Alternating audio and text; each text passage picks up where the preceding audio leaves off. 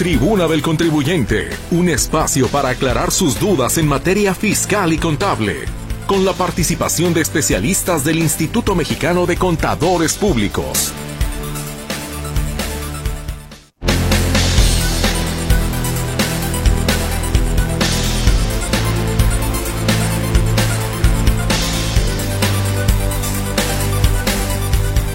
Gusto le doy a usted la bienvenida a este espacio que cada lunes tenemos en Radio Metrópoli, la estación de las noticias a esta hora y que corresponde a todos los temas fiscales y contables. Sea bienvenido, esperando que haya tenido muy buen fin de semana, que haya podido descansar o incluso si le tocó trabajar, que tenga también usted buenos dividendos de ese esfuerzo. Aquí le saludamos mis compañeros Berenice Flores, quien estará atendiendo su comunicación a través de las líneas telefónicas fijas. Los números 33 38 13 15 15 y 33 38 13 14 21. Nuestro WhatsApp y Telegram también están a su disposición en el 33 22 23 27 38. Mi compañero Roberto Álvarez le saluda en el control de audio. Ante este micrófono su servidora Mercedes Altamirano.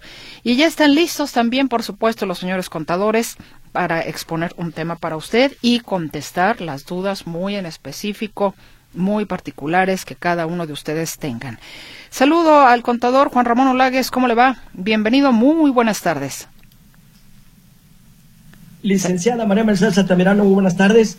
Sí, y muy buenas tardes también a don Benjamín Luquín, por supuesto, sí, a todo el equipo Carta Blanca que lo acompaña ahí en cabina, sí, a Berenice Flowers, a Roberto Álvarez en la consola de controles y por supuesto a nuestra columna vertebral de este programa que es los que están de aquel lado, ¿sí? En su radio receptor, en su plataforma, en su red social que nos quiera escuchar. Estamos a la orden para toda nuestra audiencia radiofónica de todos los lunes. También un saludo especial a nuestros amigos los madrugadores. Vaya pues, sí, un saludo para todos ellos y por supuesto, por supuesto, estamos a la disposición con la mejor de las actitudes para que nuestra audiencia radiofónica nos haga el favor de mandarnos sus preguntas, sus dudas, sus inquietudes de carácter contable, fiscal, legal corporativo.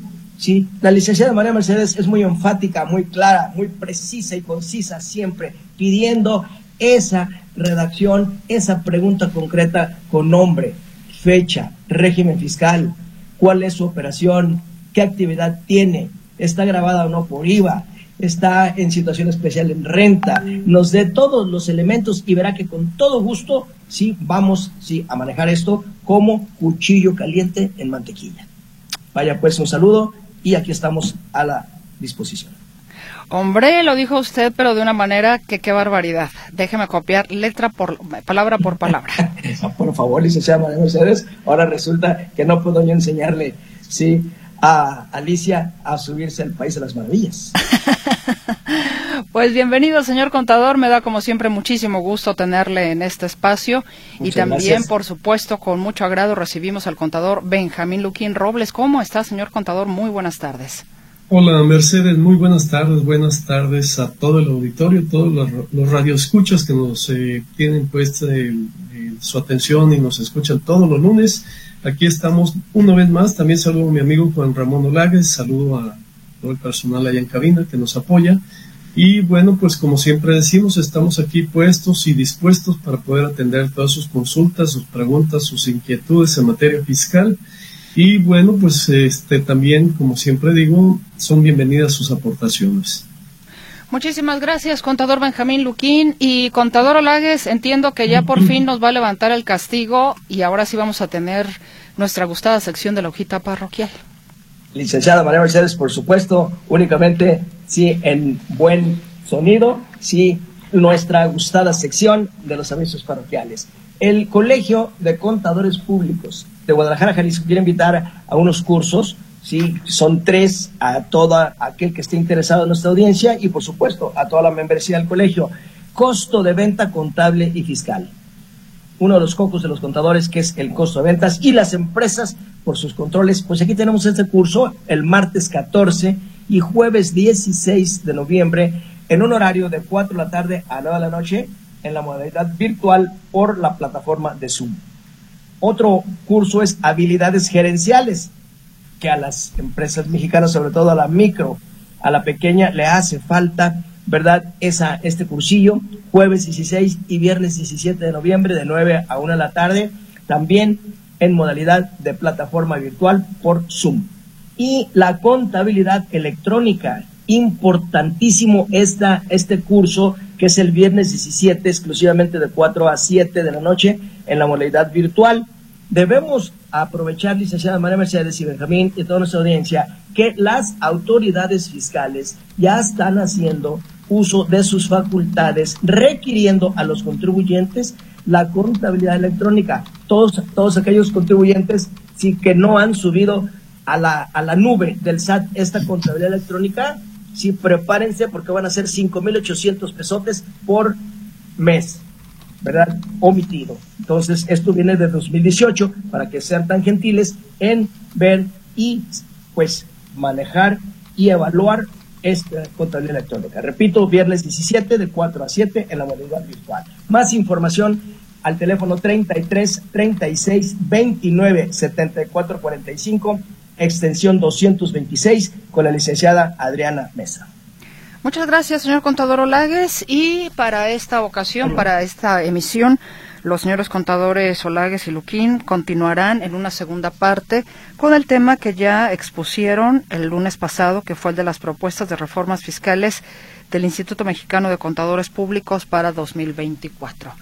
Eh, seguiremos con el tema, pues, cuáles son estas propuestas que desde los profesionales en esta materia fiscal y contable, pues se han propuesto para yo lo, que pude escuchar, lo que nos estuvieron explicando la semana pasada, pues es para eh, también ser más benévolos, digámoslo así, con el tema de los eh, afligidos contribuyentes, hacer cosas más simplificadas, rápidas, justas, ¿no? Entonces, bueno, seguiremos escuchando estas propuestas y ya lo sabe entonces, terminando la exposición de los contadores, entraremos ya con lo que son específicamente sus dudas, sus inquietudes a las líneas telefónicas, a las redes sociales que ya conoce. Pues vayamos entonces a la pausa y regresaremos entonces para la segunda parte, reitero, de las propuestas de reformas fiscales del Instituto Mexicano de Contadores Públicos para el próximo año.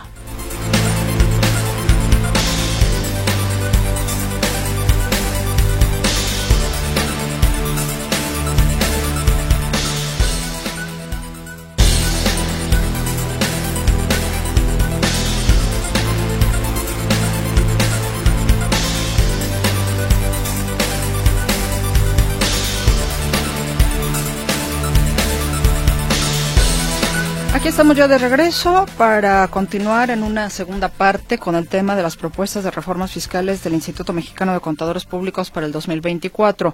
Contador Benjamín Luquín, si hubiera alguien que no nos eh, sintonizó hace ocho días, no sé si pudiera recapitular brevemente lo que se propuso o lo que se dio a conocer en cuanto a estas propuestas en el programa pasado y ya, por supuesto, dar continuidad a la información que se quedó en el tintero, por favor.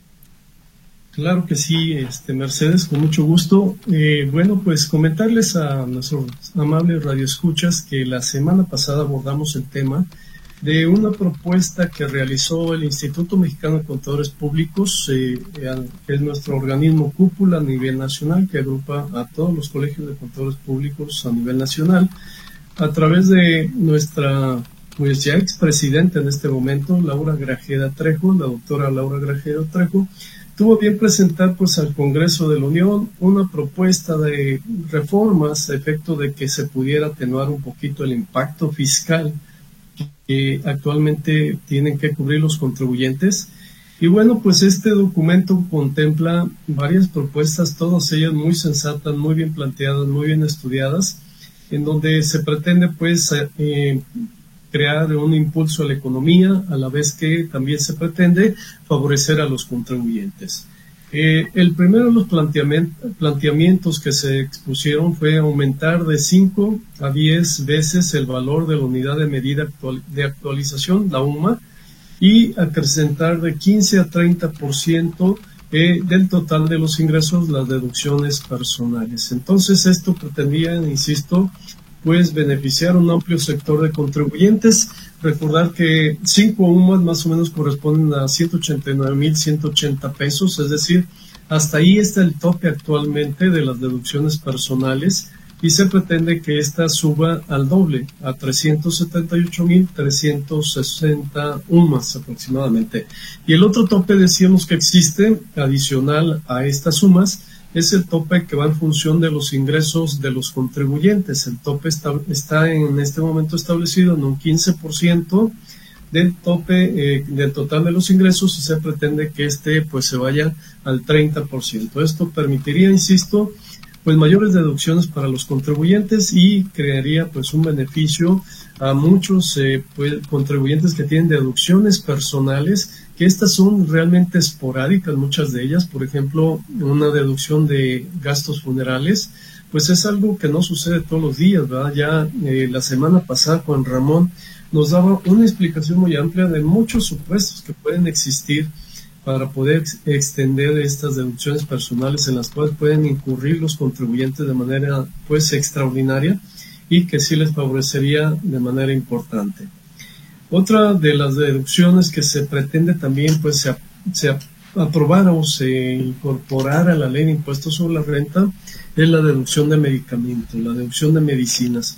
Eh, en muchos medios vemos, escuchamos eh, pues que las medicinas están muy caras que el sector salud eh, se ve imposibilitado a entregar los medicamentos a las personas enfermas, sea, estos del servicio pues de seguro social o de cualquier otra institución. Y bueno, pues una decisión sensata y acorde con esa limitación sería el que se permitiera la deducción de medicamentos como si fueran deducciones personales para todos los contribuyentes. Esto, insisto, implicaría que se incrementen los topes que ya mencionamos para que hubiera cabida en ello. Eh, también dijimos que eh, sería también pues eh, muy loable, sería muy ventajoso o digamos bien visto por todos los contribuyentes el que se pudieran deducir las colegiaturas de licenciaturas y posgrados, que en la actualidad no se contempla esa deducción y esto pues también sería una situación pues muy deseable, muy este, encomiable porque estaría apoyando pues a que todos los mexicanos podamos aspirar a una mejor preparación, a una mejor educación, no obstante que ésta se lleve a cabo a través de instituciones, eh, eh, perdón, en este caso privadas y que se tenga que pagar, bueno, pues que haya un apoyo para poder hacer la deducción de esas erogaciones.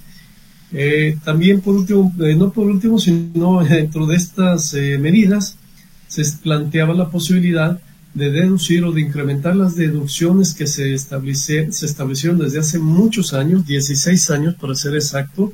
En el caso de automóviles, se fijó el monto, en un monto tope de 175 mil pesos para deducir los automóviles pues bueno, han transcurrido 16 años con toda la inflación que implica esos 16 años y no ha habido una actualización de ese tope ni una modificación al mismo, siendo que los automóviles, pues bueno, en este momento difícilmente encontraremos un vehículo, un automóvil con ese valor eh, de adquisición, ¿verdad?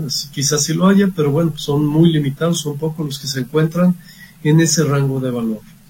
Lo mismo se solicita en el caso de la deducción de rentas de automóviles, en donde solamente se puede impactar un importe de 200 pesos por día y esta disposición pues no ha sido modificada a lo largo de 10 años. Entonces ahí también pues se solicita que esos valores se actualicen, que esos, esos valores correspondan al mercado actual, a las condiciones actuales, sobre todo que hemos pasado pues un proceso de inflación importante. Entonces creemos que esto es factible y que no le va a crear ninguna complicación a la recaudación que establece pues este cada año el Congreso de la Unión, el Ejecutivo, y puede válidamente plantear estas modificaciones, estas adecuaciones. Y bueno, nos quedaron por ahí algunas más en el tintero. Una de ellas es la que se refiere a la deducción de gastos de previsión social. En el artículo 28 de la fracción 30 de la Ley de Impuestos sobre la Renta, establece claramente que los gastos de previsión social, es decir, aquellas erogaciones que hacen los patrones y que benefician a los trabajadores, es decir, que reciben en beneficio los trabajadores como en la previsión social, está limitada su deducción. Prácticamente, para efectos prácticos, diríamos que el patrón solamente deduce la mitad del 50% de las erogaciones que haga en favor de sus trabajadores por conceptos de previsión social que estén exentos, solamente podrá deducir la mitad, lo cual es a todas luces injusto. Se peleó, vamos, se ampararon muchos contribuyentes contra esta medida, pero es una larga historia y es una larga lucha, no de ahora, sino que en el tiempo desde que nació la previsión social, eh, la, autoridad ha visto la forma o ha buscado los mecanismos necesarios para poder grabar de forma indirecta las prestaciones de, de prestación social.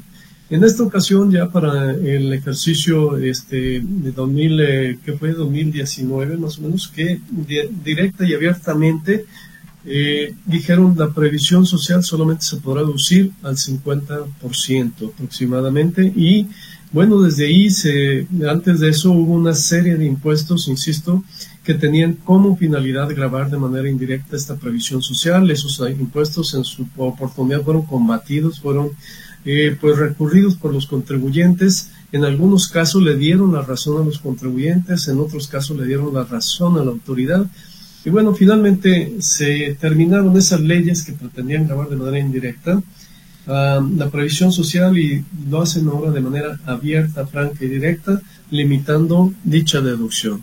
Esto pues obviamente que a los patrones no les agrada para nada y ha generado en el tiempo, a lo largo del tiempo, pues mucha inconformidad. Yo podría decir que esta disposición, esta limitante, fue precursora de los abusos que incurrieron muchos contribuyentes del outsourcing, es decir, de la subcontratación, para efectos de poder darle la vuelta a esta eh, limitante a la deducción, pues compraban facturas o veían cómo le daban vuelta para poderles entregar el recurso a los trabajadores y sí poder tener la deducción plena del 100% de esa erogación.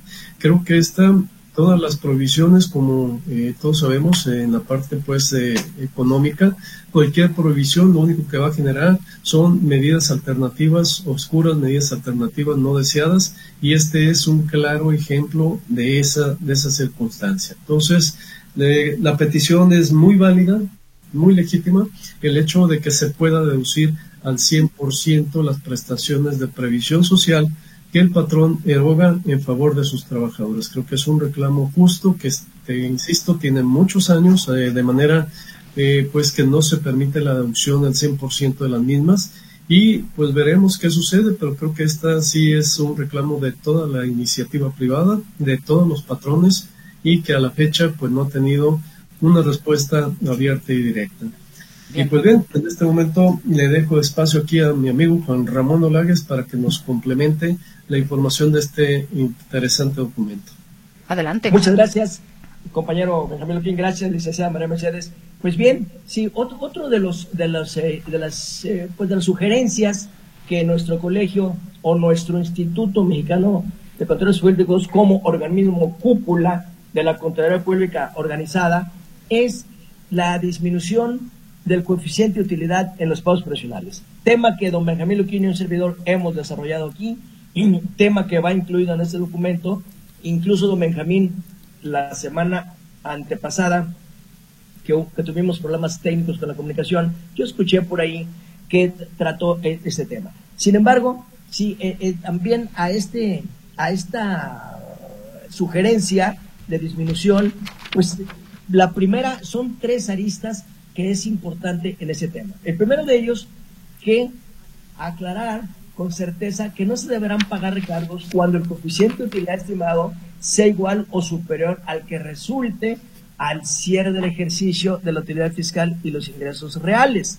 Sí, esta es una primera sugerencia de reforma que debiera, sí, pues como tal, modificarse para beneficio del contribuyente. La otra, sí, ¿por qué la, el legislador permite que esta, esta, esta prerrogativa hacia el contribuyente sea a partir del segundo semestre.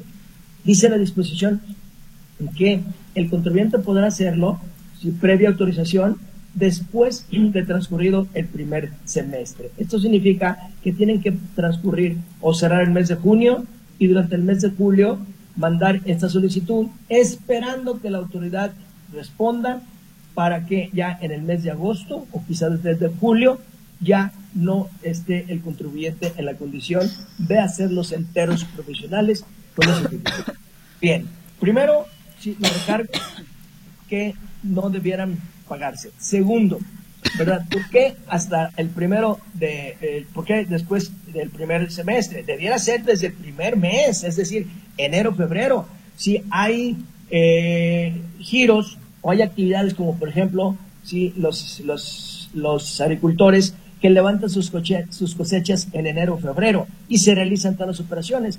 Sí, eso significa que ya se sabe, ya se conocen cómo están las proyecciones a, a diciembre. Y Mientras tanto, tiene que enterar pagos profesionales de enero, de febrero, de marzo, abril, mayo, y junio, ¿verdad? Cuando ya se conoce. Si de esto debiera modificarse para que el contribuyente en todo tiempo y en todo momento tenga la facilidad de solicitar esta prerrogativa. Y la tercera, ¿por qué lo considera el legislador de solicitar autorización?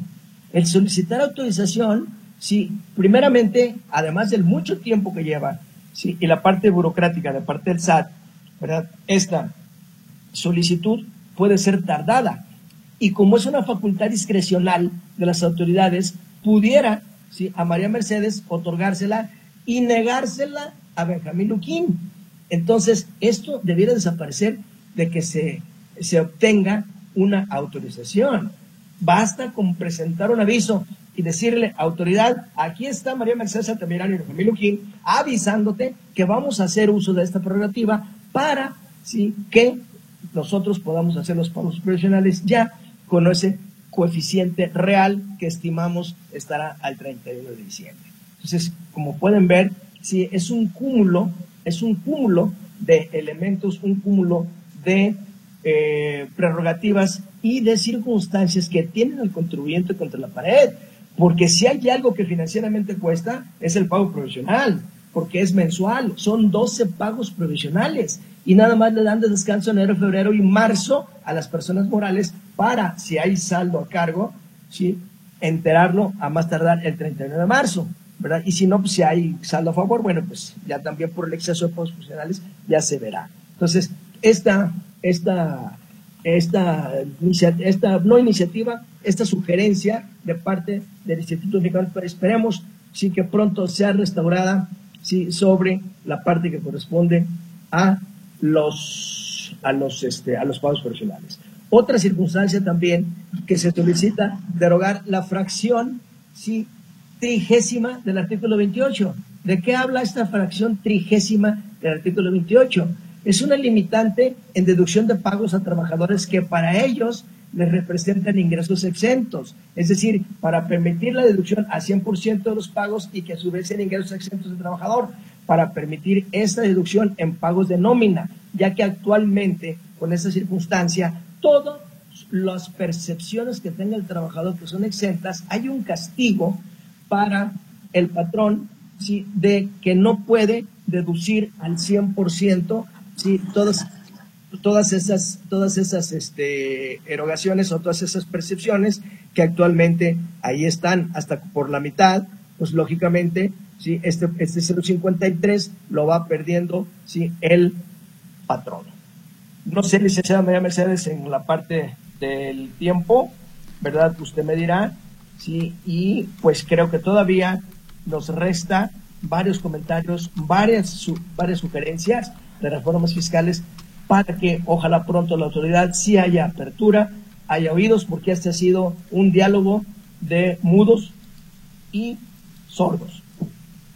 Pues sí, es, es lo malo, ¿no? O sea, a veces uno se pregunta si de veras los eh, legisladores en un momento determinado tienen a la gente especializada en la materia como para hacer reformas que hagan esta situación más fácil, no compleja, porque inclusive habrá que decir que estas cuestiones fiscales son hasta angustiantes.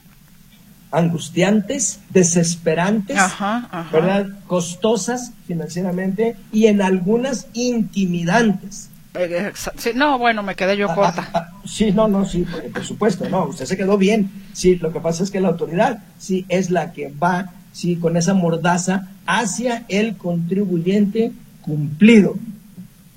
Efectivamente. Bueno, pues tenemos que hacer pausa, mis estimados señores contadores. Ya está fluyendo por aquí la comunicación de nuestra audiencia que tiene pues preguntas, inquietudes para ustedes.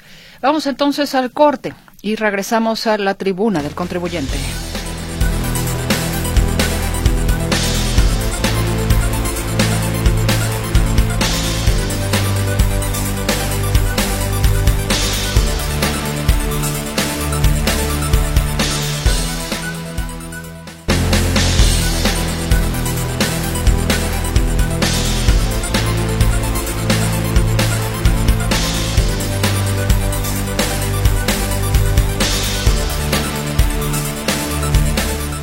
Con la participación de nuestra audiencia, que esta tarde, atentos de la tribuna del contribuyente, les eh, agradecemos que efectivamente hagan eh, pues uso de este derecho que tienen ustedes en este programa de comunicarse para que se les pueda dar una orientación en las dudas muy en específico que cada uno de ustedes tengan. Iniciamos entonces. Nos dicen, reciben un saludo a los integrantes del programa. Muchas gracias. Soy Beatriz, ama de, ama de casa, viuda hace dos años. Él dejó pendiente un crédito fiscal, del cual hasta ahora me entero, porque llegó una persona del SAT a querer embargar algo del negocio del cual ya no existe. Se le indicó que la persona del crédito fiscal había fallecido. Se llevó el acta de defunción. Pregunta. ¿La deuda del crédito fiscal ahora en quién recae? Es la primera pregunta. Bueno. Que estaba dado de alta en actividad empresarial su marido. Señor contador, disculpe, ¿me puede empezar desde el inicio porque entró al aire ya iniciado? Perdón. Sí, ahí me escuchan. Sí, ya. Bien, creo que eh, nuestra radioescucha que nos consulta, su marido estaba dado de alta en la actividad empresarial porque habla de un negocio. Y en la actividad empresarial, ahí lo que se debiera de hacer es seguir o darle continuidad al negocio a través de una sucesión porque no es lo mismo honorarios o arrendamiento en donde sí la simple defunción pues de, esta persona se presenta el acta de defunción y con eso aplica pues este, la baja inmediata de esta persona. Pero en este caso particular estamos hablando de un negocio en marcha y como tal tiene que dársele continuidad y efectivamente aquí a los deudos pues corresponderá a ellos el hacer frente a esos adeudos fiscales porque quien los adeuda es la negociación, independientemente que estaba representada por la persona física, en este caso su marido. Entonces, según, según leyó la licenciada María Mercedes, dijo la, la señora viuda que este negocio ya no existe. Exactamente, ya no existe. Oh, ya no existe. el, Negocio, el negocio pareciera ser quizá... perdón, perdón, me perdí esa parte que era la fundamental, pero si el negocio ya no existe, efectivamente con la simple presentación del acta de función, y bueno, en su momento debieron haber presentado también una suspensión de actividades o la baja de la actividad, pero entonces sí hay por ahí latentes esos créditos fiscales que tendrán que ver cómo se resuelven. No se van a resolver con la simple edad, eh, vamos, el simple hecho de dar de baja al difunto, salvo que la autoridad así lo considere. Y es que justamente, eh, contador Luquín, la segunda pregunta de la señora Beatriz es esa. ¿Debo darlo de baja en el SAT y aún así existiría la deuda? Eh, le sugiero que, que trate que haga el trámite correspondiente para dar la baja del RFC por defunción y esperemos que con eso este, quede por ahí eh, finiquitado, ya se quede suspendido el crédito. Señor José Gómez, muchas felicidades al programa Radio Metrópoli, al contador Benjamín Luquín y Ramón Olagues. Una pregunta. Saludos.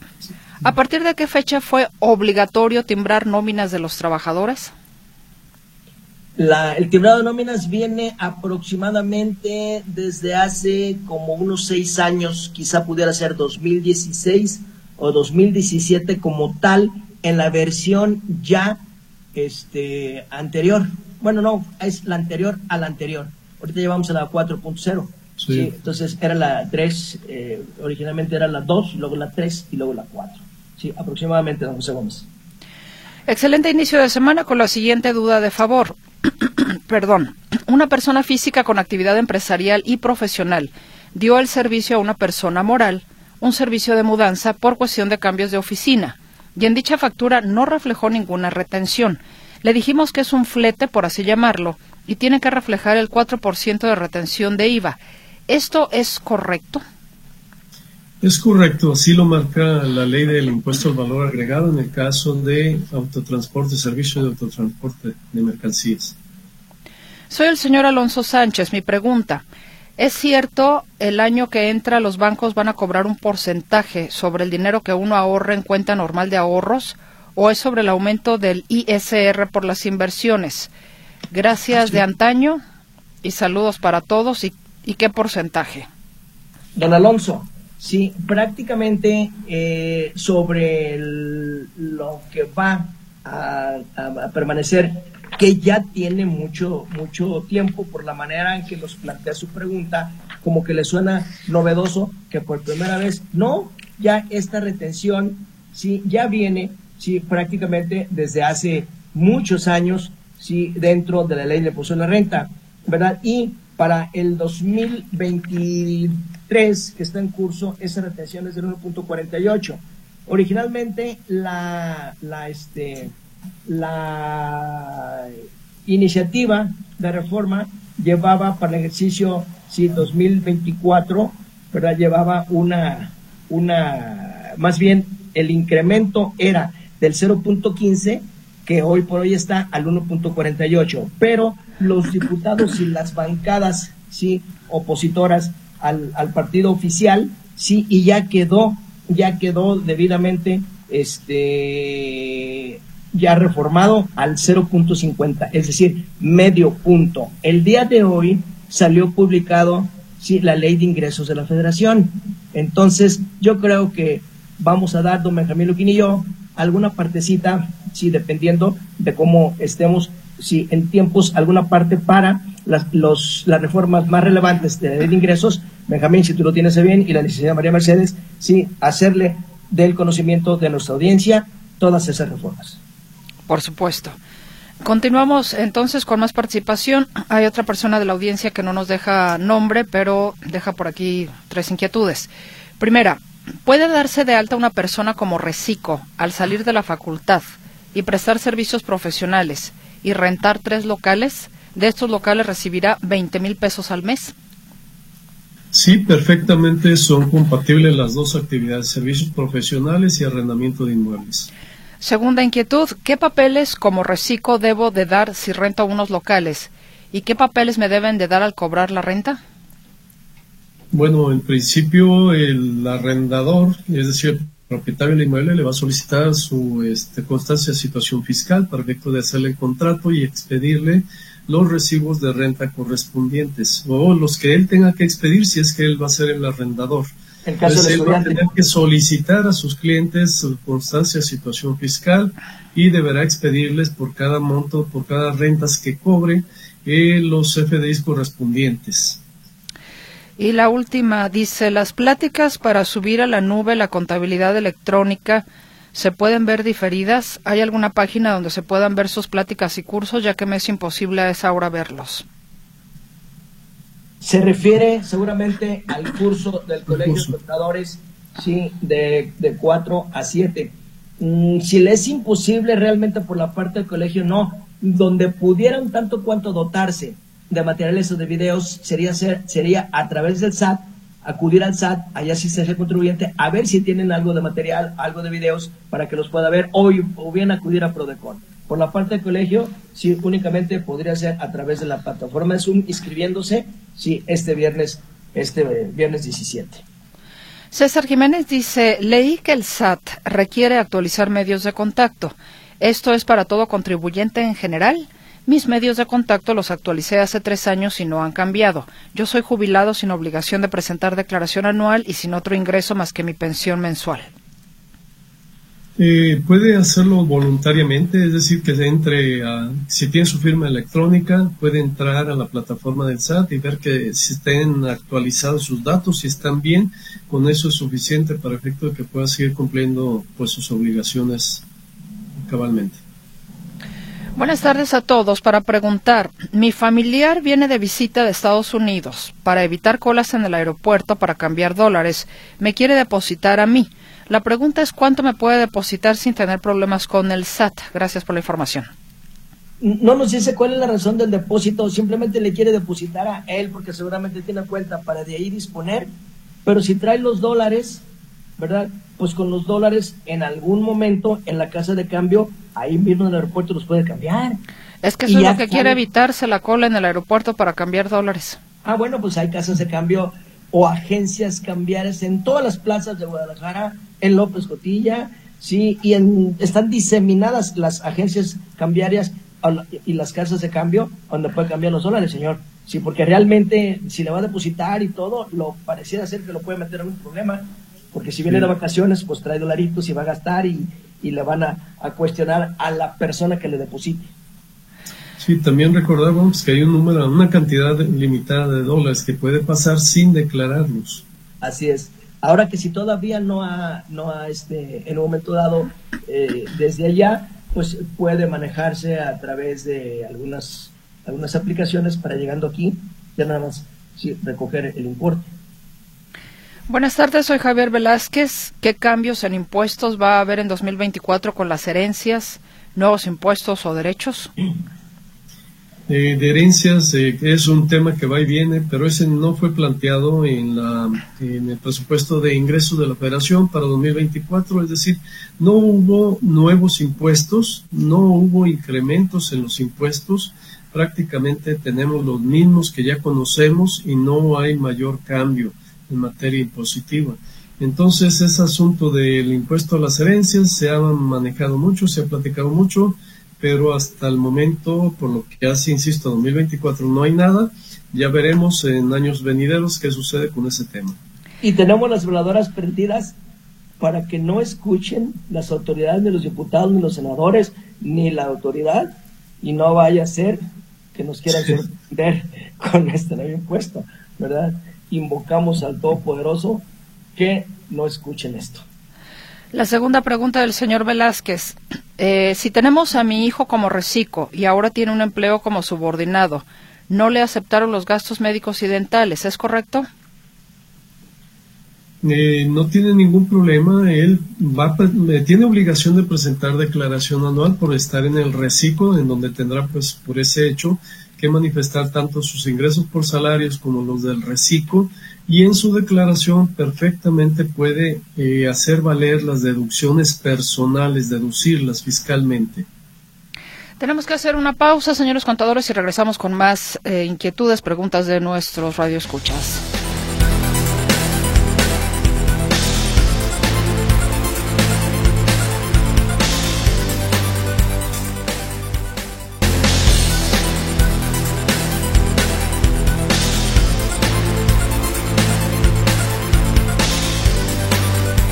Regresamos, hay más participación de nuestra audiencia, ya estamos en la recta final y no queremos que nadie se quede sin respuesta. El señor Arturo Alonso pregunta, ¿a qué está obligado alguien que gana un sorteo de la asistencia pública en cuanto al pago de impuestos? Bien, si es un sorteo este, que tiene permiso de la Secretaría de Gobernación, el impuesto que le va a retener la, eh, el impuesto de la renta va a ser solamente el 1% pero esto siempre y cuando el estado en donde obtenga este premio no tenga impuestos a los premios eh, por monto superior al 6%. Pero recordar que también existen impuestos estatales y municipales a estas rifas y sorteos. Probablemente por ahí se va a encontrar que le van a retener hasta un 15%, ¿no? Juntando impuesto estatal, municipal y federal, pero el federal es solamente el 1% y mínimo el 6% estatal, como ya lo decías. de un 7 ni yendo a velar a Chalma se escaparía. Sí, es correcto. Si tienen más del 6, es decir, 7 o más, eh, la retención se va al 15%, la retención de impuestos sobre la renta. Y es un impuesto definitivo, algo que vale la pena mencionar, y es obligatorio si el premio este, es por monto superior a 600 mil pesos, debe manifestarlo en su declaración anual. Eh, eh, se comunica también el señor Armando Martínez, quien dice, aquí escuchando la clase del día de hoy. Saludos a los contadores Olague y Luquín. Gracias, don Armando. Igual saludos. Saludos, señor Martínez. Norma Guzmán nos dice, yo soy pensionada del Seguro Social. En el banco me están reteniendo una parte del aguinaldo. Me dan 15 mil y solo me dan 12. Y pregunté al banco y me dijo que me están reteniendo impuesto el Seguro Social. No se me hace justo si ya pagué impuestos cuando trabajé. ¿Se puede hacer algo? Nada, este, e-, esa retención que le están haciendo, Normita, no nos dice o si son 15 mil pesos, eh, ¿a qué voy? Voy a que las pensiones tienen una exención ¿sí? de casi de casi 50 mil pesos mensuales. Entonces, no vería yo el por qué si habla ella de 15 mil y si esa es su pensión, no vería yo el por qué le retengan. Investíguelo, ¿verdad? Y, vuélvanos a hablar sobre los importes. Jaime Gómez, contador en extinción, comenta. Hacienda está poniendo más problemas a todos los contribuyentes. Cada año son unos verdaderos burros para los que hacen esas leyes. Bueno, Jaime, Jaime nos está diciendo él mismo, o sea, no está, no es contador en extinción, creo que seguiremos siendo vigentes precisamente por esas complicaciones. Buenas tardes, un saludo a tan magnífico programa. ¿Cómo se calcula el aguinaldo exento? Son hasta el equivalente a 30 días del salario mínimo, artículo 93 de LIS R o 30 días de la UMA, Raúl Aguilar. 30 de la UMA, por disposición constitucional, todas las conversiones y las referentes al salario mínimo deben convertirse a UMAS. Jorge López, una pregunta. ¿Cómo puede dar de alta a una trabajadora del hogar y qué papeles ocupa para hacer el movimiento ante el IMSS?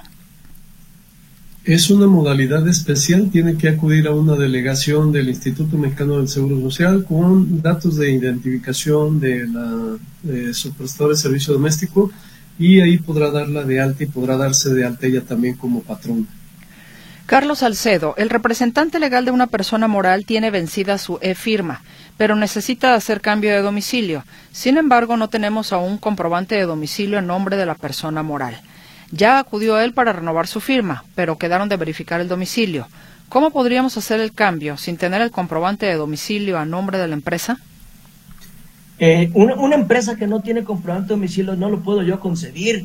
La empresa tiene teléfono, el recibo de teléfono sirve, tiene celular, sirve, tiene energía eléctrica, el recibo de, Comisión Federal sirve. El, más importante quizás sea, perdón y perdóname por, por, interrumpirte, el contrato de arrendamiento y el primer recibo de arrendamiento. Así es, e, está el recibo predial, etcétera, etcétera. O sea, no yo concebir que una empresa no tenga comprobante de domicilio. ¿eh? Felicitar a los contadores, qué inteligentes son y nos orientan, dice la señora Diana Vega. Muchas gracias, señora Diana Vega. Muchas gracias a la señora Diana.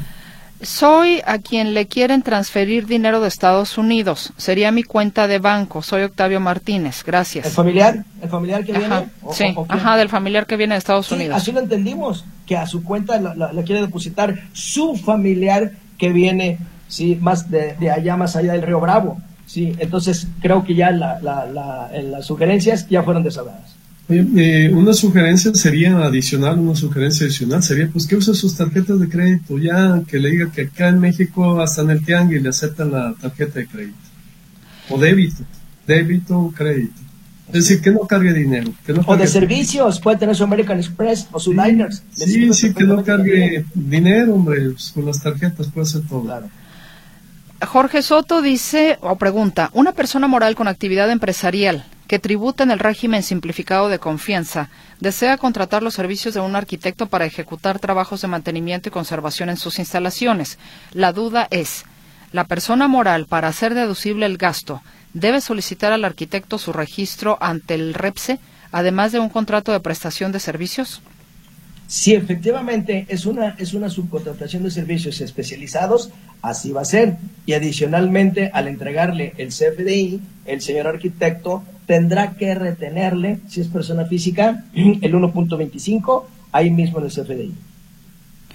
Jorge Reyes, entonces, ¿a partir de qué cantidad se pagan impuestos por ganar un premio? Saludos. Desde un peso o más, eh, el impuesto va a ser el 1% federal el 6% estatal y el que aplique en el municipio. A ver, eh, estoy preguntando aquí a un radio escucha porque no me queda claro la cifra que nos escribió, pero sigo con otra duda. Mi hermano, que ha vivido toda su vida en Estados Unidos, allá estudió carrera profesional y trabaja. En fin, por trámite notarial de mi papá, que lo incluye a él, le piden constancia de situación fiscal. Aún sin obligaciones fiscales, ¿cómo hacen para obtenerla? Un viaje exprofeso para el trámite Luego, con la complicación de las citas, gracias, Betty Nuño. Eh, están haciendo un trámite notarial y el notario seguramente le está pidiendo una constancia de situación fiscal al residente que está allá en el extranjero, si es que lo entendimos así. ¿sí? Si es así, ¿verdad? Tendríamos que ver que el notario acepte el number tax que debe tener el residente en el extranjero, ¿verdad? A ver si le, si no, que le diga al señor notario que aplique el, el, este, el RFC genérico. Entiendo que la aplicación del SAT lo permite. Soy Leticia Rodríguez. Soy RIF desde 2021. Me quedan siete años de régimen. ¿Qué va a pasar en 2024? En 2024 se termina el RIF, se termina prácticamente para todos. Este, ahí queda finiquitado.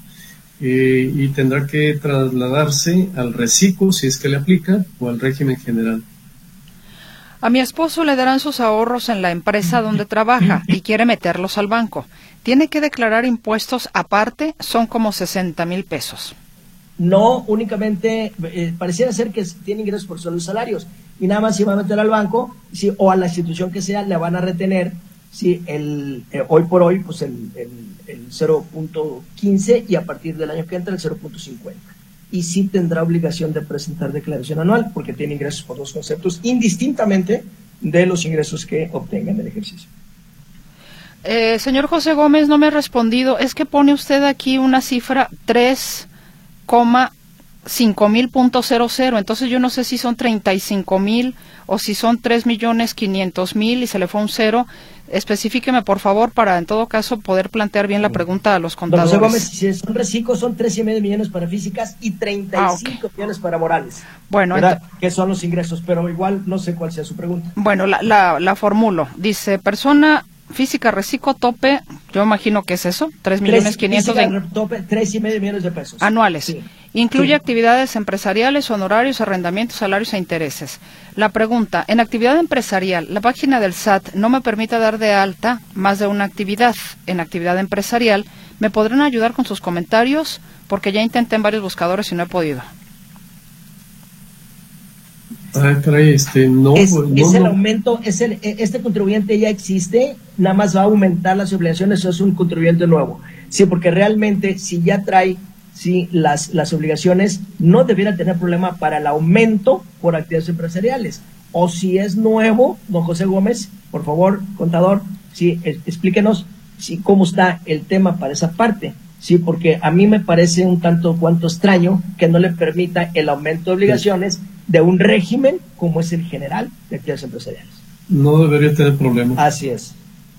Bueno, pues en realidad los, a nosotros ya se nos acabó el tiempo y con esto nos despedimos, agradeciendo por supuesto a toda la audiencia la generosidad de su eh, participación. Ah, dice eh, el señor Gómez que ya existe. Ah, ya existe. Esto significa que si nada más va a dar, don José Gómez, ese aumento, sí, métase con ahí contraseña y nada más de aumento para aumento. No trate de aumentar si es que son más de dos obligaciones en la, en la misma sesión si hoy haga el aumento de actividades empresariales y mañana cualquier otra actividad. Ahora sí nos vamos. Contadores, eh, Benjamín Luquín Robles, muchas gracias. Gracias y muy buenas tardes. Juan Ramón Olagues, gracias. Gracias por la invitación, decía María Mercedes, y como dijo el jardinero, sea, seamos felices mientras podamos. gracias a usted por su atención. Hasta el próximo lunes.